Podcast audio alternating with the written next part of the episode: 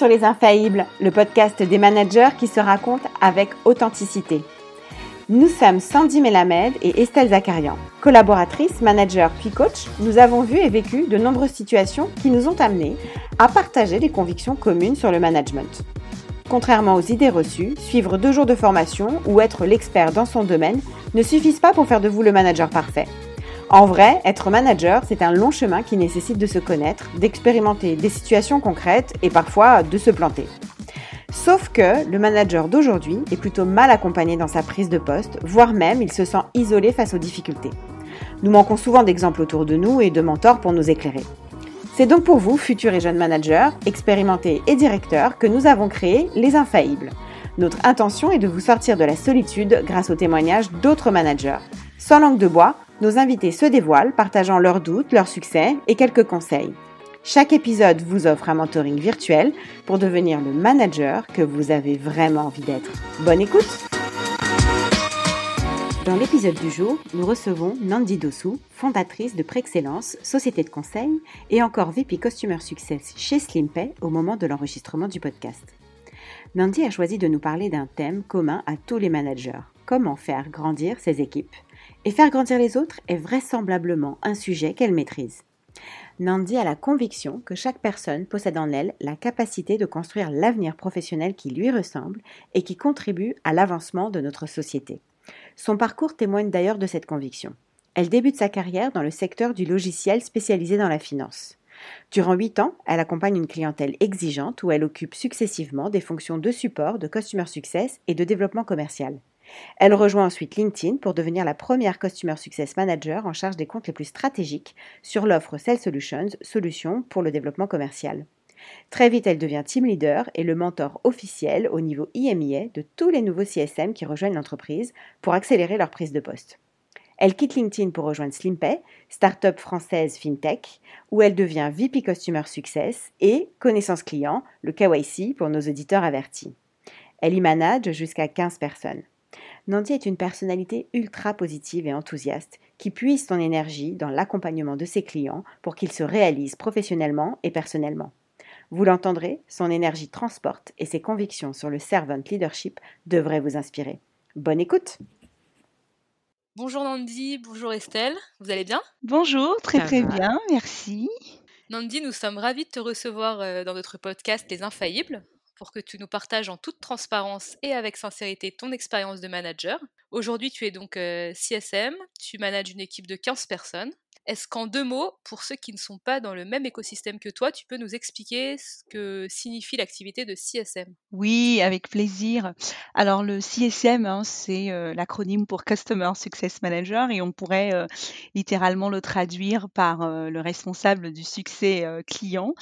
c'est une fonction qui est née de l'émergence en fait du monde SaaS, donc ces logiciels dont le renouvellement contractuel est, est souvent annuel.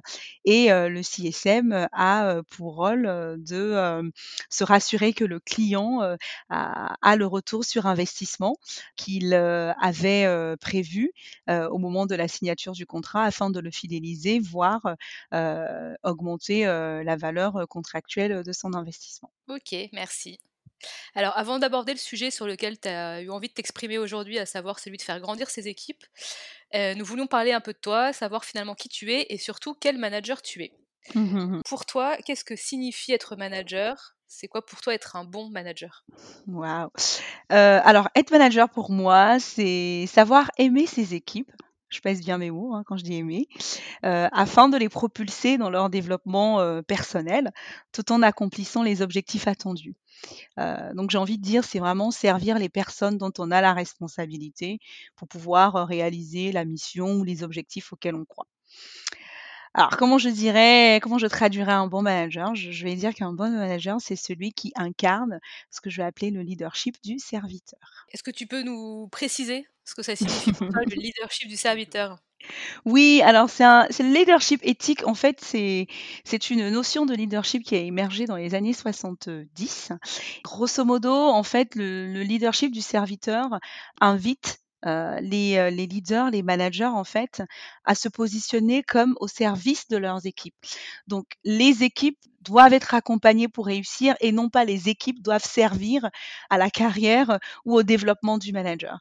Donc voilà en substance ce que c'est le leadership du service. Quand on sert ces équipes, bah, ces équipes se développent et quand elles se développent, elles atteignent l'objectif attendu et puis finalement, le leader de toute façon en bénéficie. Merci pour ce beau concept que tu nous amènes en intro de, cette interview. comment tu te décrirais toi en tant que manager? Alors en tant que manager, je vais dire que je suis une personne à l'écoute, pleine d'énergie et inspirante. mais quand tu parles d'inspirante, comment on fait pour se définir soi-même inspirant en fait, c'est compliqué, non? Oui, c'est une, une bonne question. En fait, ça fait très prétentieux d'ailleurs quand je dis cela comme cela, mais en fait, euh, je j'utilise ce terme et je pèse bien mes mots parce que c'est souvent le descriptif qui m'a été, accordé et euh, et en fait, j'ai un exemple. Déjà pour moi, qu'est-ce que inspirer? Inspirer, c'est amener, euh, ses équipes à faire ce qui est à faire sans avoir à exercer son autorité, sans avoir à commander, sans avoir à forcer, sans avoir à utiliser des moyens détournés.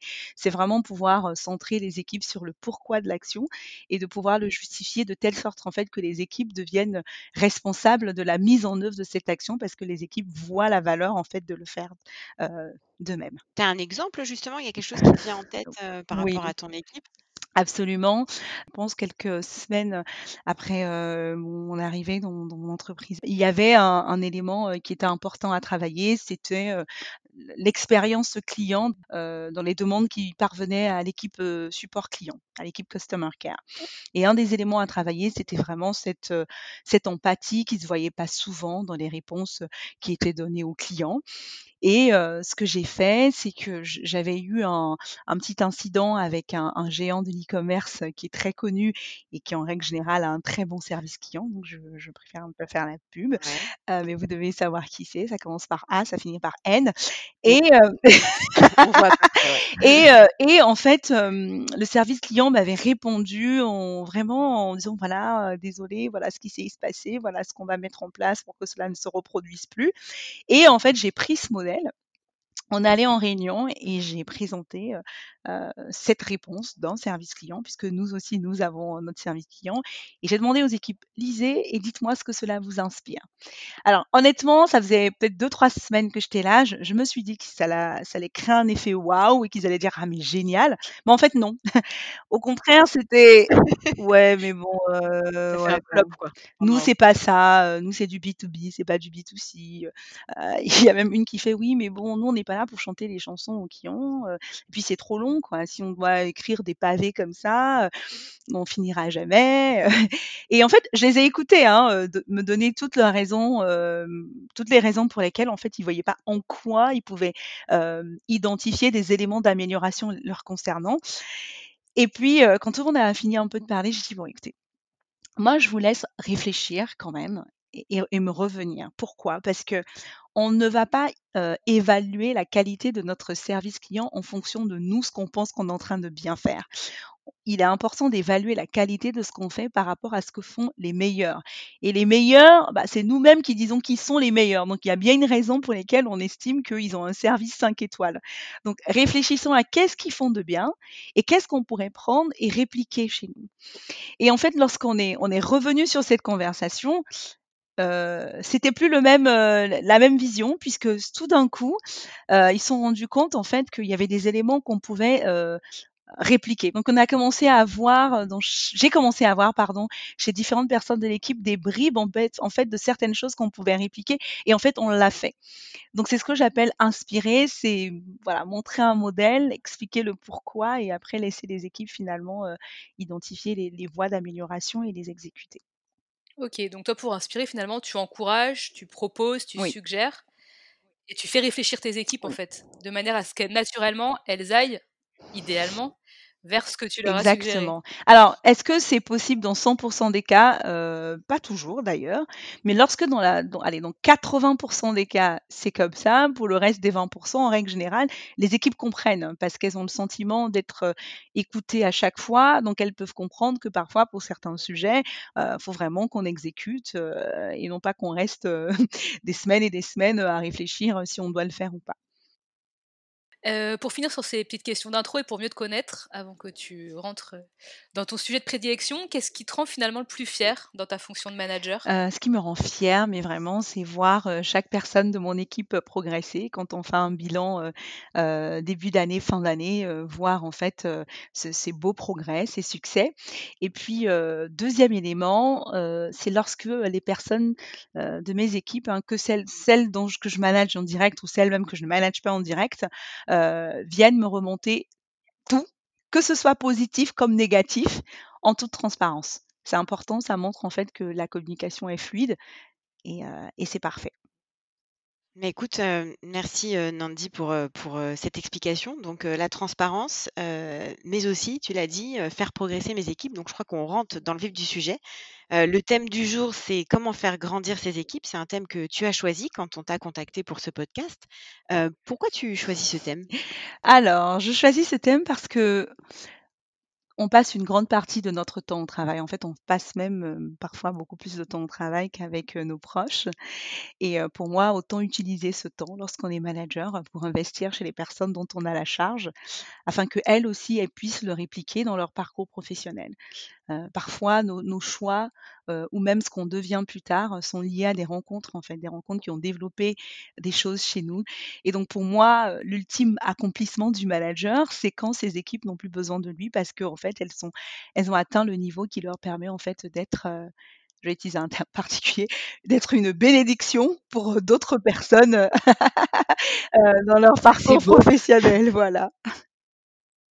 Mais alors justement, pour toi, faire grandir son équipe, tu, tu Alors déjà, peut-être on va définir ce que c'est de faire grandir son équipe, parce que je suis sûre que différentes personnes vont avoir différentes vues là-dessus. Donc pour moi, on fait grandir son équipe en fait lorsqu'on les fait gagner en assurance, en autonomie, en exécution et aussi en remise en cause des, modèles qui sont établis afin de, de, toujours créer cette amélioration continue des process, des outils et des méthodes de travail. Donc, assurance, autonomie, mmh l'exécution. quand tu dis assurance, tu veux dire quoi exactement? Qu'est-ce que L'assurance, c'est lorsqu'on crée un environnement, sain et sécurisé pour le collaborateur, afin qu'il puisse en fait déployer son potentiel. On ne peut pas développer une personne si elle imagine son manager comme quelqu'un ayant un bâton caché derrière la main, là, je ne sais où, qui va à la moindre faute en fait le taper. Et, peut-être pour rendre un peu plus concret ce que je suis en train de raconter, il y a, eu un moment où il y avait un, collaborateur de mes équipes qui avait été recruté. Ça faisait trois mois qu'il était dans l'entreprise. Et moi, on m'a remonté tout simplement, bon, c'est pas, c'est peut-être pas la, bonne personne que nous avons recrutée. Ça fait trois mois, les résultats ne sont pas là. la personne n'a pas l'air de saisir et de comprendre ce qu'il y a à faire. Donc peut-être qu'il va falloir interrompre cette période d'essai donc moi, je, voilà, je, je, suis nouvelle, je maîtrise pas tous les process, donc bien entendu, en, tant que, en tant que manager, je m'appuie aussi sur les managers qui me reportent. Donc la manager me dit voilà, moi je suis pas très sûre du profil, etc. Mais voilà, je te laisse la décision, ne pas passer pour la méchante. Et, et mmh moi je toujours des décisions un peu voilà, c'est ça. Hein.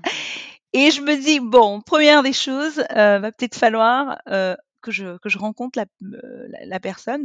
Et il va falloir aussi que j'ai une idée de notre process en fait de formation des nouveaux. D'accord? Comment on fait? Et donc je dis voilà, cette personne, toutes les personnes qu'on recrute, comment ça fonctionne? Ah, mais oui, il y a de la doc, la documentation. Ensuite, la personne vient voir aussi euh, chez tel et tel collègue, travailler sur certains sujets. Donc un peu à l'ancienne, un peu aussi à la start-up. Hein, c'est voilà, il y a la piscine, on te jette dedans. Si tu es très bon, tu devrais pouvoir nager et arriver au et donc, je me dis, bon, c'est vrai que tout le monde est formé comme ça. En règle générale, on est un peu débrouillard, on sait, mais peut-être que cela ne convient pas à tout le monde. Donc, je, je, demande à voir, en fait, cette personne. Et première des choses, c'est que j'établis un climat de confiance. C'est assez stressant finalement pour un salarié de se dire mais mince, c'est la directrice qui, qui, veut me voir et, et c'est pas bon pour ouvrir la communication. Donc quand la, la personne rentre, on se voit dans le bureau, je, je, dis à la personne déjà première des choses, sache que moi je te fais confiance. Voilà. Si tu as été recruté, c'est parce que je crois que tu as les capacités et tu as le potentiel pour bien faire. Maintenant, j'ai besoin de te voir parce que tu as peut-être du mal et j'aimerais savoir voilà, où, euh, où est-ce que peut-être cela vient de nous et d'où cela vient pour qu'on puisse mieux faire et comment t'aider. Automatiquement, cette personne, elle s'est sentie en confiance, elle a pu me dire les difficultés qu'elle avait et c'était euh, lié à la façon dont on formait nos, nos équipes dans mon département Customer Success.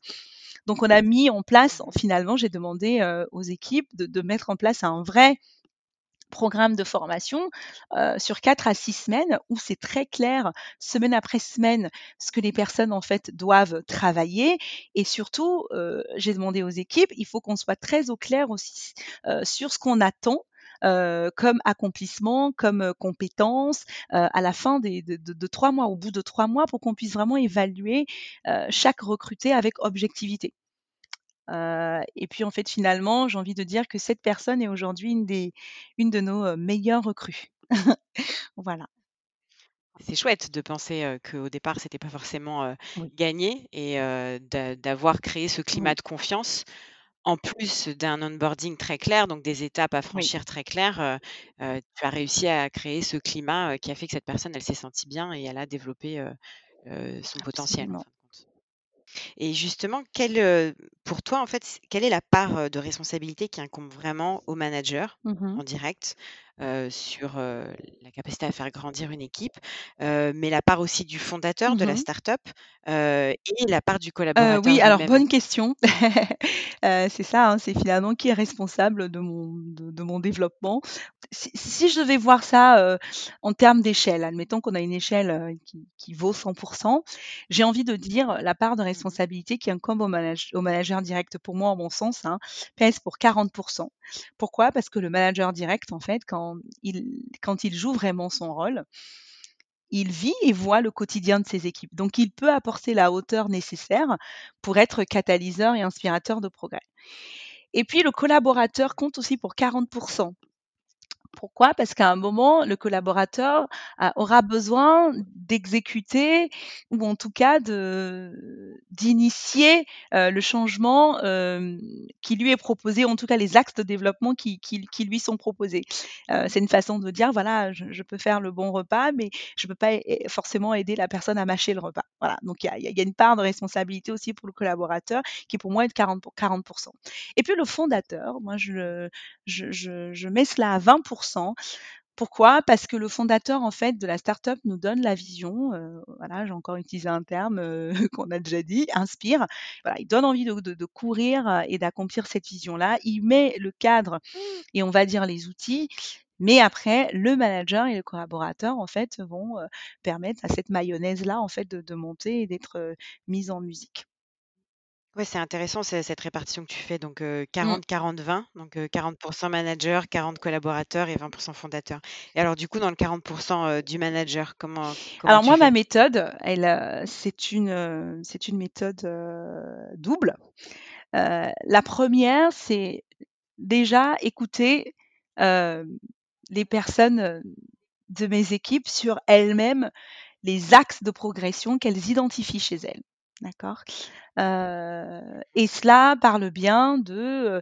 il y a un terme qu'on utilise qui s'appelle le one-on-one, mais en fait, c'est la réunion entre le manager et, son, et une personne de son équipe à deux. Ouvrir la voie pour pouvoir en fait entendre le collaborateur lui-même en fait sur les éléments où il se dit voilà j'ai besoin d'être accompagné j'ai besoin d'avoir des, d'avoir des réponses.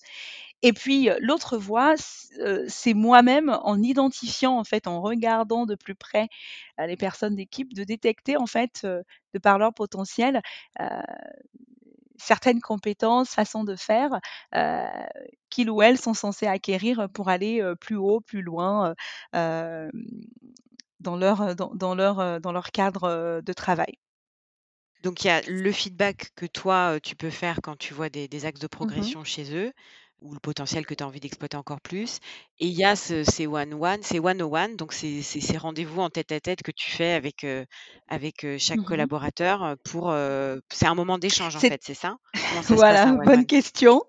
Alors, un one-on-one, ce n'est surtout pas une réunion de reporting sur l'activité, sur le business.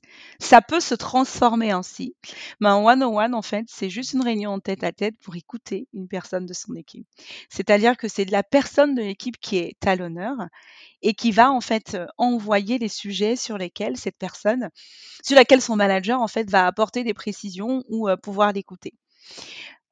donc c'est un peu, j'ai envie de dire, c'est un peu comme vous invitez un ami ou une amie à la maison vous n'arrivez pas forcément avec un agenda. Vous avez peut-être en tête certaines choses, certaines nouvelles que vous voulez communiquer, mais vous voyez, il y a quelque chose qui se met en musique et euh, en fonction des différents sujets euh, qui sont évoqués, euh, on, va créer le partage en fait d'informations. D'accord. Donc toutes les semaines, tu octroies du temps pour écouter sans intention particulière les personnes de ton équipe.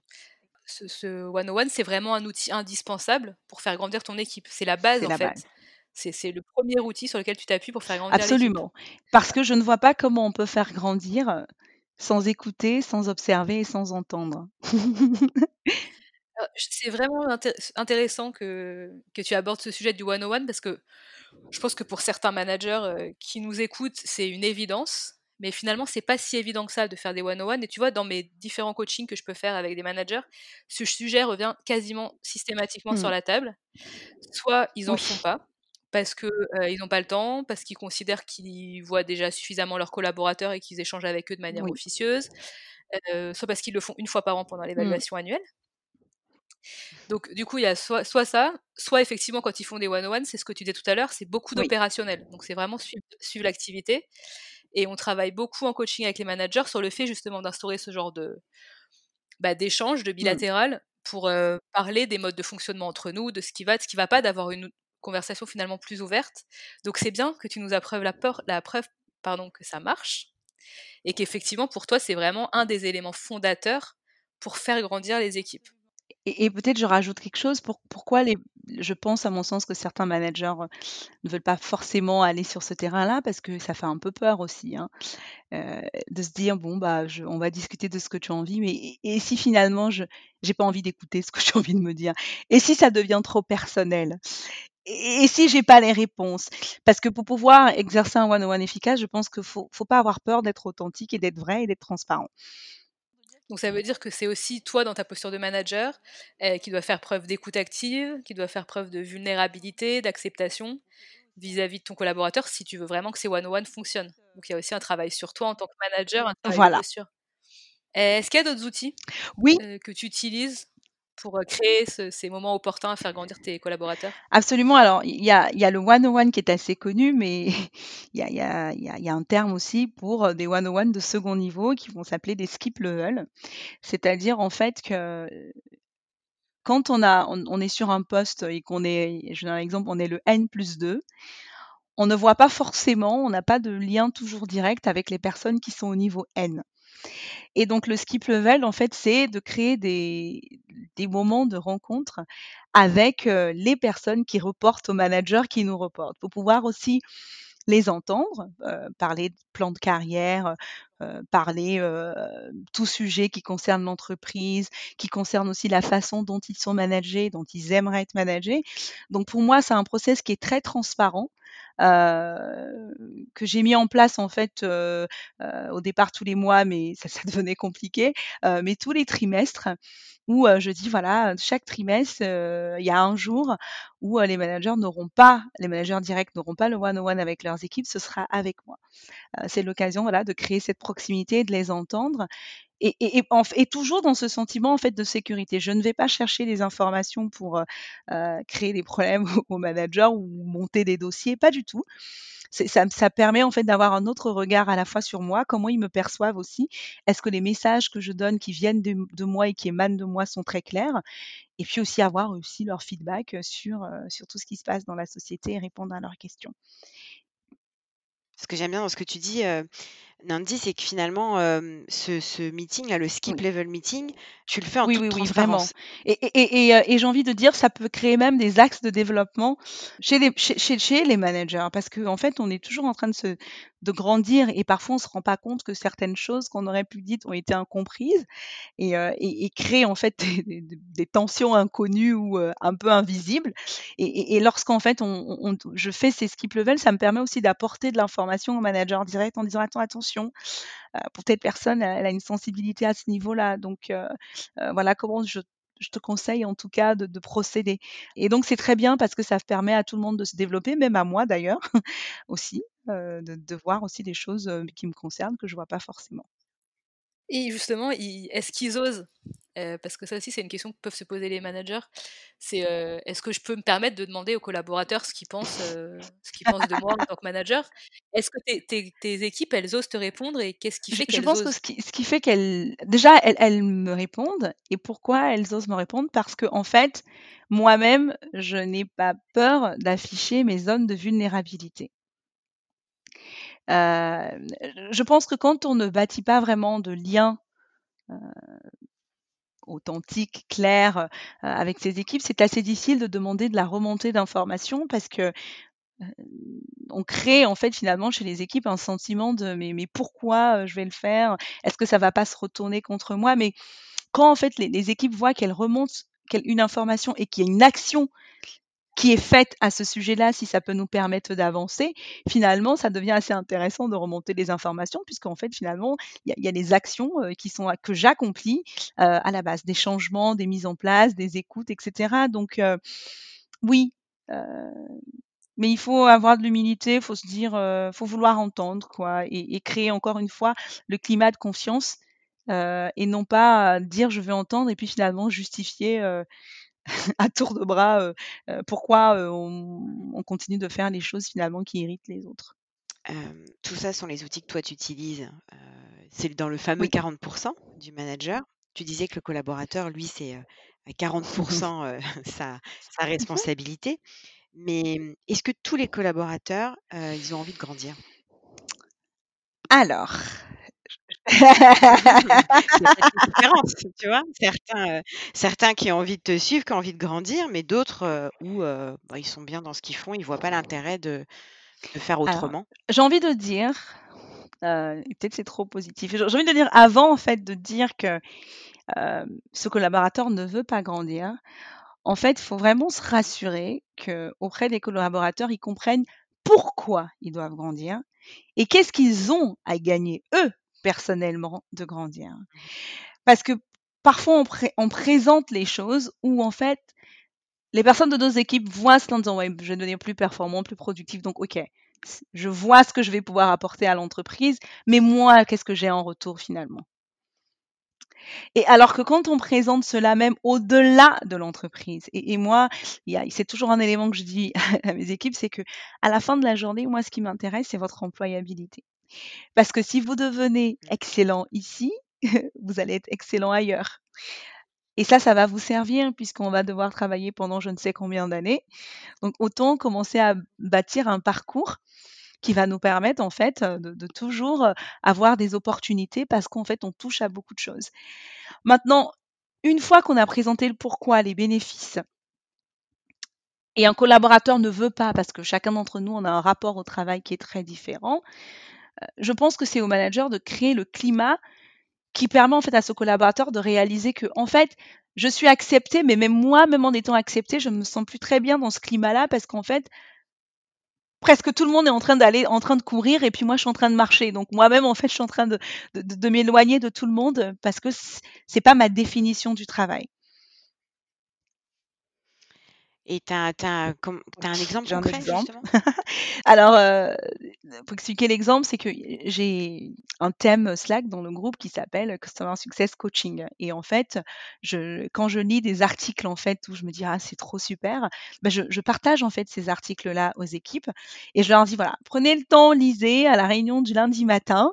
On a je je on a une section qui s'appelle, coaching heu, qui parfois on la fait ou on la fait pas, mais qui est de 10 minutes, où on va évoquer ces articles ou ces petites vidéos, heu, que je partage. Et heu, j'avais partagé un article sur le concept du A player. Donc le, le A-player, c'est cet employé extrêmement engagé, très performant, qui vit les valeurs de l'entreprise. Voilà, ce modèle, quand, voilà, quand on rencontre, on se dit waouh. Et puis le, lundi qui a suivi, j'ai demandé voilà, est-ce que vous l'avez lu ou qu'est-ce que vous en pensez? Alors certains disaient ah, on ne connaissait pas, bon c'est pas mal. Et puis j'ai une personne qui a dit oui mais enfin c'est quoi le but en fait? C'est c'est de dire si on n'est pas un A-player, on, sera mis à la porte. et, moi, je dis alors pas du tout. L'idée, en fait, c'est de vous présenter en fait un, chemin vers, on va dire, beaucoup plus de, succès, beaucoup plus de, de capacité professionnelle. Et l'idée, c'est d'emmener en fait tout le monde, chacun selon ses compétences et ses envies, vers ce chemin-là. Maintenant, si quelqu'un ne se reconnaît pas dans cette vision, cette personne, en fait, elle va s'exclure elle-même. Et moi, j'ai pas besoin de faire quelque chose. Moi, mon but, c'est juste de dire, voilà où j'aimerais qu'on aille, parce que je pense qu'on a tout à gagner à y aller. Après, celui qui ne veut pas, bah, il se sentira pas très bien dans cette sauce, en fait. Et elle dit, ah oui, c'est vrai. euh, et voilà, c'est fait. Donc, une façon de dire, encore une fois, quand on présente le pourquoi, on montre un peu la vision, où est-ce qu'on va. Chacun devient un peu responsable de j'ai envie de grandir ou pas. Ça ne devient plus une responsabilité du manager. ça devient carrément après une responsabilité de collaborateur de dire j'adopte cette vision ou pas en fait. Donc toi tu donnes le sens finalement. Tu donnes les moyens, tu, donnes, tu, crées l'environnement qui est favorable à faire grandir tes collaborateurs. Et ensuite, c'est eux qui deviennent mmh. responsables, enfin, qui, prennent aussi leur, euh, bah, leur trajectoire et leur, leur parcours en main. Donc ça veut dire que tu passes pas plus de temps, parce que ça peut être aussi un, biais, hein, tu passes pas plus de temps avec ceux qui n'ont pas envie de grandir pour mmh. vraiment, j'allais dire presque les forcer à grandir et te soulager dans ton rôle de manager. Parce que peut-être que parfois certains managers se disent que si tous les membres de l'équipe ne mmh. grandissent pas, bah, du coup ils sont des mauvais managers, mmh entre guillemets. C'est vrai. Une fois qu'on crée le cadre, le sens, voilà, chacun définit, définit son parcours dans ce sens et dans ce cadre et, ça facilite la tâche au manager, ça, ça, facilite la tâche aussi au collaborateur qui ne peut pas se mettre dans une position de victime. Tu veux bien expliquer un petit peu plus pour nos auditeurs parce que qu'est-ce que tu entends par là? Ça, veut dire en fait que donc je reviens à l'exemple du, du A-player. Euh, quelqu'un qui a le qui se dit bon euh, qui écoute un manager leur dit voilà les, les amis euh, voilà cette année on a quand même des objectifs ambitieux tout le monde doit courir faut qu'on atteigne cet, cet, objectif. Quand c'est fait de cette façon bon la personne peut donner toutes les raisons pour lesquelles c'est pas possible même si c'est possible et se dire bon ben voilà moi si j'arrive pas c'est parce que c'est trop ambitieux par contre si je dis voilà les objectifs je pense qu'ils sont ambitieux, c'est pas faux. Par contre, je vois comment on pourrait les atteindre si on commence déjà à réfléchir ensemble sur certains éléments en fait sur lesquels on devrait travailler là-dessus, euh, sur lesquels je vous invite à contribuer pour qu'on puisse en fait définir cette roadmap de succès pour y aller. Celui en fait qui n'est pas ou celle qui n'est pas en train de contribuer, qui n'est pas, ne peut pas venir dire c'est parce que c'est impossible parce qu'en fait il y avait un moyen de trouver des alternatives pour aller plus loin. Donc c'est ça, la, victime, c'est celle qui ne veut pas prendre ses responsabilités parce que parfois l'opportunité ne lui a pas, ne lui a pas été donnée de vocaliser, on va dire, ses peurs et ses challenges et surtout, au-delà de les vocaliser, de réfléchir aux alternatives qui sont possibles. En gros, c'est comment éviter que chacun se trouve des excuses et toujours en posant le contexte et en favorisant la responsabilisation de chacun avec la vision que tu as donnée au départ. Je comprends. mais du coup, quand, quand, quand on fait tout ça, tout ce que tu fais, ça, ça semble quand même beaucoup. En start-up, tout va très vite. Il y a quand même un rapport au temps qui est extrêmement rapide. comment tu fais pour, pour gérer tout ça et trouver le temps, enfin, comment tu prends le temps pour accompagner tes, tes collaborateurs? Non, mais c'est tellement vrai. D'ailleurs, juste avant que je dise ça, j'ai une petite anecdote. Quand je suis arrivée chez, chez Slimpé mon premier jour, je, devais fournir en fait mon, mon plan à trois mois, euh, mon plan à 90 jours. Et mmh puis le premier jour, j'arrive, j'ai un point avec le CEO, il me dit Ah, euh, Nandi, j'ai bien, j'ai bien reçu ton plan à trois mois. Est-ce que tu connais l'histoire du CEO qui, qui change l'ampoule? Et je lui dis Non, je connais pas. Il me dit voilà, c'est un nouveau CEO qui arrive dans une start-up qu'il a repris. Et dès qu'il arrive, il se rend compte en fait qu'il y a une ampoule qui fonctionne plus. Donc il prend un escabeau, il la change. Et il me dit c'est pourquoi je te dis ça? Je fais non. Il me dit parce qu'on n'a pas 90 jours. En fait, le changement commence maintenant. voilà, elle, est pas mal. Donc, pour revenir, oui, c'est très facile en startup de se retrouver à faire que de l'opérationnel et de ne jamais avoir le temps. C'est pour ça que moi, ma règle, hein, c'est très simple, c'est une matrice des priorités et mon calendrier. Mmh Parce que, un, quand ce n'est pas dans le calendrier, ça ne va pas se faire. Quand on est toujours en train de se dire je reprogramme, je reprogramme, ça crée quelque chose en nous de se dire non mais il va falloir que je le fasse. Donc déjà un dans le calendrier, mais deux, faut savoir découper aussi le temps. Euh, c'est mieux de se dire j'ai 30 minutes une fois par mois où je dédie voilà du, temps pour euh, développer, améliorer, que de se dire ouais non mais moi il me faut trois heures parce qu'on va faire un, grand team building après et ça n'arrivera jamais parce qu'il y a des urgences. Donc, je reviens encore sur les one-on-one comme une opportunité de pouvoir également développer encore les équipes toutes les semaines sur les sujets où il y a besoin. Maintenant, j'ai parlé tout à l'heure de, matrice des priorités. pourquoi déjà une matrice des priorités? C'est que quand on est en startup, quand on vient d'arriver, il y a, il y a une liste de choses à faire et on pourrait aller dans tous les sens parce que on voit cela un peu comme une to-do list et on se dit il faut que j'attaque ça, il faut que et surtout il y a les équipes aussi qui disent mais c'est important. Bon, dit que quand on co-construit avec les équipes une matrice des priorités, tout le monde comprend que bon bah finalement il y en a 20, mais il y en a trois sur lesquels il faut vraiment qu'on travaille euh, dans un temps défini. Et une fois que ça c'est fait, on peut basculer sur les autres. Donc quand je suis arrivée euh, avec mon département, je leur ai dit bon voilà, il va, il va me falloir définir une roadmap euh, et donc une feuille de route pour les six prochains mois sur tout ce dont nous devons travailler. Donc je vous invite déjà à me lister toutes les choses que vous voyez qui ne fonctionnent pas, pour lesquelles il faut résoudre. Donc effectivement, j'avais un paquet. Et ensuite, ce qu'on a fait, c'est que j'ai tracé cette matrice où en abscisse, j'ai dit, bon, quelle est la probabilité de résolution de ce problème et quel est l'impact en fait euh, quel, est quel impact la résolution de ce problème va avoir? Et ce que je disais aux équipes, c'est que plus un problème, nous, nous avons la main pour le résoudre, mieux c'est parce qu'on ne dépend pas dans notre département qui lui-même aussi a sa feuille de route. Et deuxième chose, si l'impact est grand, c'est super. Et en fait, finalement, quand on a fait ce travail ensemble avec tout le monde, en, disant non mais là, il faut que ça se mette là, parce que oui, non mais en fait, finalement, ça c'est pas si prioritaire. Mais finalement, en fait, on a défini notre feuille de route. J'ai désigné aussi, parce que le manager, enfin, rendre autonomes les équipes et les responsabilités, c'est responsabiliser, c'est ne pas avoir peur de déléguer. Donc, on a les sujets essentiels, on les a mis dans trois catégories très importantes, où euh, j'ai demandé, alors, qui c'est qui veut être owner de, ce sujet, de ce sujet, de ce sujet J'avais les owners, il y avait la roadmap, il y avait le temps euh, dédié euh, pour travailler ces sujets-là. Et puis en fait, tout le monde était à travailler ensemble pour pouvoir exécuter. Et eux, ça les a permis en fait de se développer parce qu'ils avaient un projet qui, leur était propre avec les équipes avec lesquelles ils travaillaient sur ces projets-là. Et on est arrivé en fait à, délivrer en six mois des choses sur lesquelles il n'y avait rien qui avait été fait les années précédentes. Après, moi, je suis très fan de Matrice en fait. en fait, si la vie peut se voir, parce que j'aime bien voir quatre cadrans, je pense que c'est très clair et de se dire où est-ce qu'on se focalise. Je, je, du coup, je, sors du coq mais il y a un excellent livre pour les personnes qui aiment beaucoup les matrices, euh, qui s'appelle le livre des, des mmh décisions, des décisions. Ça vient d'être traduit en français ou de Decision Book. Il y a au moins 50 types de matrices pour gérer à la fois euh, des sujets de sa vie personnelle au sujet de sa vie professionnelle. Voilà. Donc, euh, si des personnes veulent aller explorer toutes les matrices, en tout cas qui existent, je ne peux que le recommander.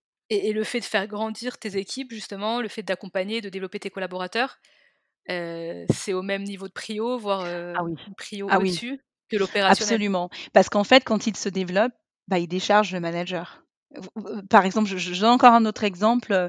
mes équipes qui gèrent l'onboarding des clients, je me rappelle, en, en commençant à découvrir un peu comment c'était fait je sais, mais en fait, je comprends pourquoi vous êtes sous l'eau, qu'il n'y a pas le temps et, et, que parfois il y a des frictions avec les équipes commerciales. C'est que on est sur des implémentations parfois qui sont sans fin parce qu'on n'a jamais arrêté clairement au début du projet. Qu'est-ce que le client veut réaliser Quels sont les specs avoir le go du client disant oui, c'est ce que je veux sous cette telle période. Et je dis, il faut qu'on le mette en place. Ça nous rend leader parce que vous-même, quand vous allez gérer les points avec les clients, vous allez dire, bon ben voilà, on démarre ce projet qui est censé faire 1, 2, 3, 4, 5 sous tel temps. Et voilà ce qui est attendu de vous, mon cher client. Et voilà ce que vous pouvez euh, recevoir de moi. Et une fois qu'ils ont dit, ah oui, c'est vrai, je dis, bon bah parfait. Bon voilà, vous avez un projet pour ce quarter c'est de définir en fait notre cahier de spec et notre notre timeline projet avec les points clients et où est-ce que nous devons en être. Voilà. donc finalement, ils le font. On, bien sûr, je suis là pour faire des allers, enfin avec eux les allers-retours pour itérer. Mais finalement, quand ça a été fait, ça a été, ils étaient fiers d'eux parce qu'ils avaient fait quelque chose qu'ils n'avaient pas encore fait. Moi, j'étais fière d'eux parce qu'on avait réussi finalement à avoir un process bien rodé qui non seulement nous rendait plus efficients, mais créait beaucoup plus de fluidité avec les équipes commerciales.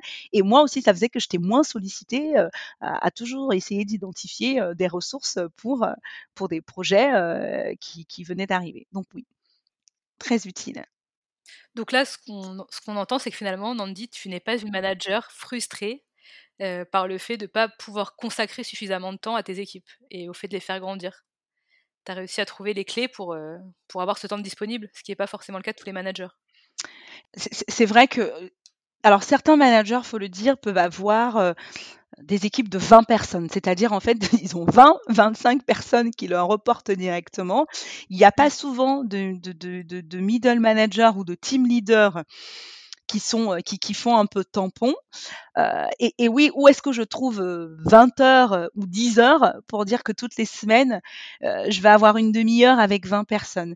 C'est en cela où le, le, manager doit se dire, mais si, si je veux développer mes équipes, comment est-ce que je fais?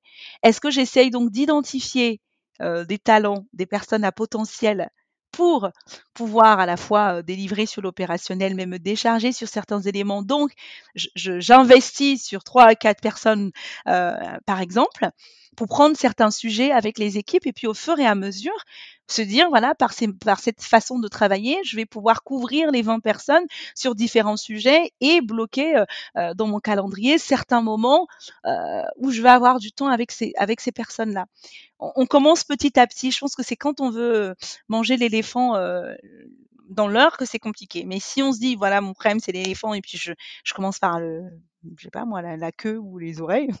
Euh, déjà, on, démarre un process, et puis au fur et à mesure, euh, il y, a, y, a, une certaine vélocité qui commence à se mettre en place, et on finit par trouver les voies et moyens d'accompagner.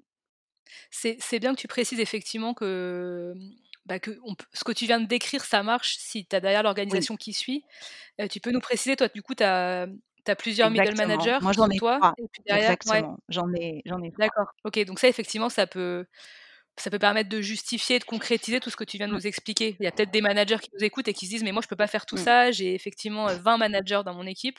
Donc peut-être que eux, même s'il n'y a rien d'officiel derrière, peuvent essayer de mmh. déléguer à du middle management, peut-être de manière un peu officieuse déjà dans un premier temps mais en tout cas pour avoir le temps de faire cet accompagnement. Donc là, si on, enfin, de manière très concrète, ce que tu viens de nous expliquer, si tu as 30 personnes en direct, tu peux non, pas le on peut pas le faire avec ces 30 personnes, ce n'est pas possible. Par contre, on peut décider, et c'est là où la créativité va va donner de nouvelles idées. Quand on est très enclin à, à vouloir emmener ses équipes quelque part, on devient créatif. Euh, par exemple, je peux avoir 20 personnes, je vais pas faire 20 one-on-one, mais euh, je pourrais créer, par exemple, si j'ai 30 personnes, des meetings de 10, par exemple, euh, où on va se voir, on va essayer de créer un peu cet échange-là. on va essayer d'avoir des, réunions informelles autour du café et, se dire, je le réplique 10 par 10. Ça permet aussi de, voir dans un nombre restreint les personnes qui se démarquent un peu plus. quand on se dit, bon, bah, voilà, de façon officieuse, j'aimerais accompagner cette personne-là à exercer telle et telle chose. Et, comme ça, en fait, les choses avancent. Quoi. On, peut faire les mêmes choses de façon scalable, hein, avec de la scalabilité, mais j'ai envie de dire que certaines réponses vont arriver certaines solutions qui sortent un peu out of the box en fait se sont trouvées pour aller pas à pas vers ce modèle de développement des équipes et on commence à voir où est-ce qu'on peut solliciter de l'aide. Est-ce qu'il n'y a pas un, département Est-ce que les équipes RH peuvent pas nous aider? Est-ce qu'on commence à se demander quoi faire pour pouvoir mmh. voilà, faciliter ce, développement des équipes? Finalement, ce que je retiens, c'est que toi, pour faire grandir tes équipes, en tout cas, bah, la première chose, c'est que tu instaures avec eux une relation de confiance au quotidien, que tu es dans une posture d'authenticité, de mmh. Alors évidemment, je parle pas de ton énergie qui doit quand même aussi aider à faire grandir et à inspirer. Et je pense que là, les auditeurs auront entendu ça pendant l'heure qui vient de s'écouler. Mais derrière aussi, ce qui est important, c'est que tu nous dis que tu responsabilises tes ah équipes. C'est-à-dire que c'est pas toi qui fais à la place d'eux, c'est pas toi qui portes le fait que tes équipes évoluent, grandissent, etc. Et merci, ouais. Et merci aussi pour bah, les outils que tu, nous as partagés, parce que du coup, on voit que c'est mmh. possible. Ça, il suffit pas de parler d'authenticité, de, transparence, de vulnérabilité, qui peuvent être parfois des termes un peu complexes à appréhender. toi, grâce à tes outils, que ce soit effectivement le one-on-one sur lequel tu es revenu à plusieurs reprises, que ce soit ta matrice des mmh. priorités, que ce soit le skip mmh. level meeting, bah, on voit que tu as mis en place vraiment des outils pour t'appuyer dessus et qui vont te permettre de, faire grandir tes équipes. On passe aux petites questions, euh, à nos petites questions rituelles. Ok. Si en es d'accord? Alors, euh, toi, donc, euh, en tant que manager, quel conseil tu aimerais donner à un manager qui démarre? Alors, un manager qui démarre, j'ai envie de te dire, première chose, écoute.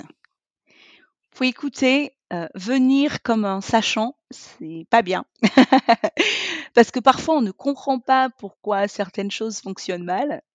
Et c'est quand on se met à écouter qu'on peut voir pourquoi en fait, ou pourquoi les choses sont faites d'une certaine façon, pour pouvoir après apporter une réponse. Et j'ai envie de dire, la réponse, elle vient pas toujours du manager. Quand, quand le manager crée la facilitation, en fait, la réponse aussi peut venir des équipes qui réalisent euh, les choses qu'il faut euh, changer ou améliorer. La deuxième chose, c'est la transparence. Euh, la transparence, c'est savoir vraiment toujours expliquer les choses à ses équipes de façon très claire, avec le pourquoi, avec qui on est. Parce que, tu sais, il y a un peu l'exemple qu'on dit parfois, bah, telle personne, en fait, depuis qu'elle est devenue manager, elle prend plus le café avec ses anciennes collègues. et ça, c'est pas de la transparence parce que parfois on se dit être manager, c'est rentrer dans, c'est une autre armure. Et donc, il faut être d'une certaine façon. Non, il faut être soi-même. On a un être humain avec ses forces et ses faiblesses. Et, et plus on est transparent sur le pourquoi des choses, ou en tout cas dans la mesure de ce qu'on comprend des choses, parce que parfois on ne peut pas forcément tout dire, bah, ce, climat de, confiance en fait avec les équipes se, développe. Et puis j'ai envie de dire troisième chose, mais non pas des moindres, c'est vraiment de, de rechercher un mentor. Moi, je crois que dans la vie, en fait, sans mentor, c'est difficile. Alors, est-ce que ce mentoring, c'est forcément une personne que je connais très bien? Mais parfois, on peut trouver un mentor, en fait, dans, dans, dans, un livre, on peut trouver un mentor dans un blog, quelqu'un, en fait, qui va nous apporter des réponses externes. Parfois, on a tellement la tête dans le guidon et avec toutes les interactions qu'on peut avoir, qui sont pas toujours rigolotes en entreprise, etc., avoir un peu cette, cette aide externe, ou même un coach d'ailleurs, qui, qui, qui parvient, bah, ça aide, en fait, à, se développer, à, à, avoir un peu une vision de qui on est et toutes les choses qu'on doit nous-mêmes améliorer pour être un peu plus efficient, pour avoir un meilleur réseau en interne, parce que j'en parle pas, mais être un manager, c'est aussi bâtir un réseau, hein, c'est comprendre quel est son cercle managérial et comment s'y positionner euh, pour être aussi entendu. Euh, lorsque certaines décisions ne dépendent pas du manager, mais dépendent euh, voilà, de, la direction des managers au-dessus. Donc avoir un, mentor qui a peut-être traversé toutes ces étapes-là, pour moi, c'est très important. Aujourd'hui, du coup, c'était toi notre virtuel. bah voilà, c'est vrai, voilà, c'est ça.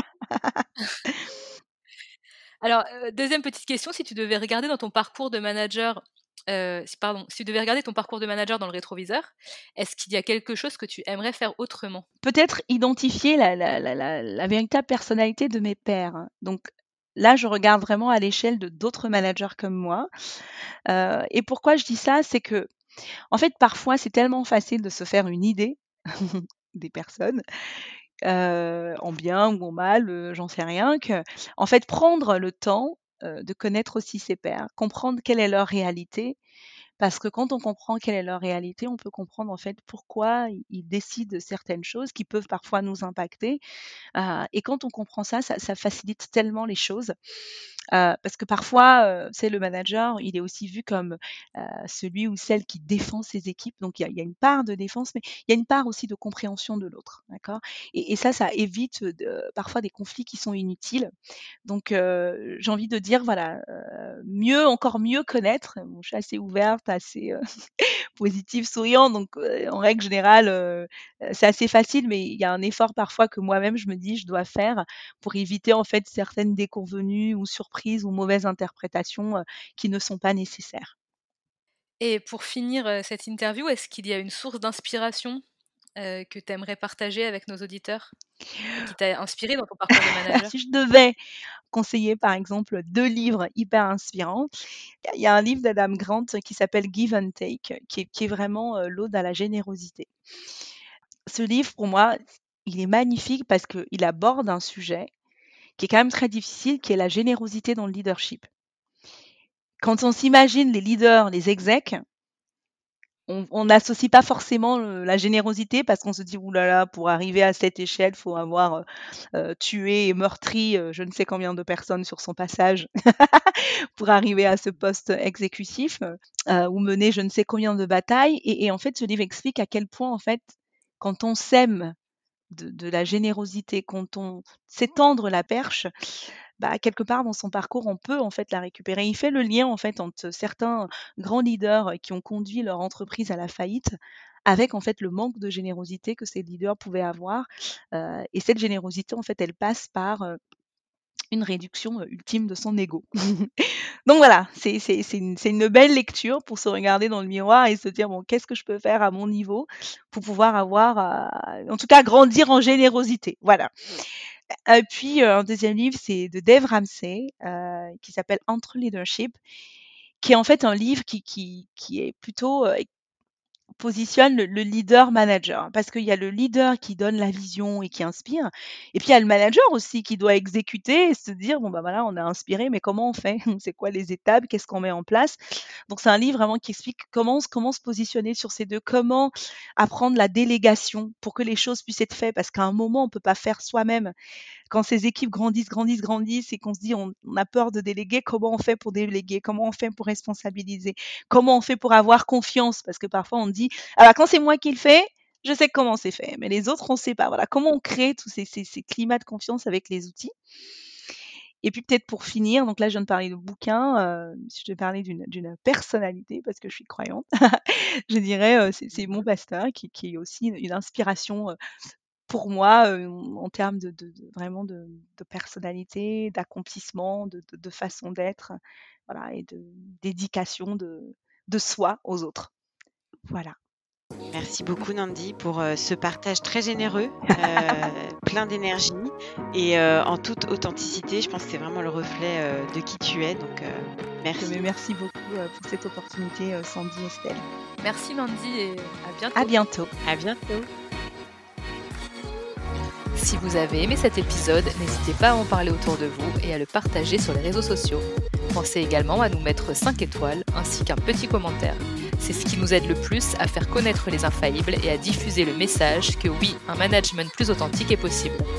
Enfin, si vous souhaitez nous contacter, vous pouvez nous écrire à l'adresse mail podcastlesinfaillibles@gmail.com ou sur nos comptes LinkedIn Sandy Melamed ou Estelle Zakarian. Un grand merci de nous avoir écoutés et on vous dit à très bientôt.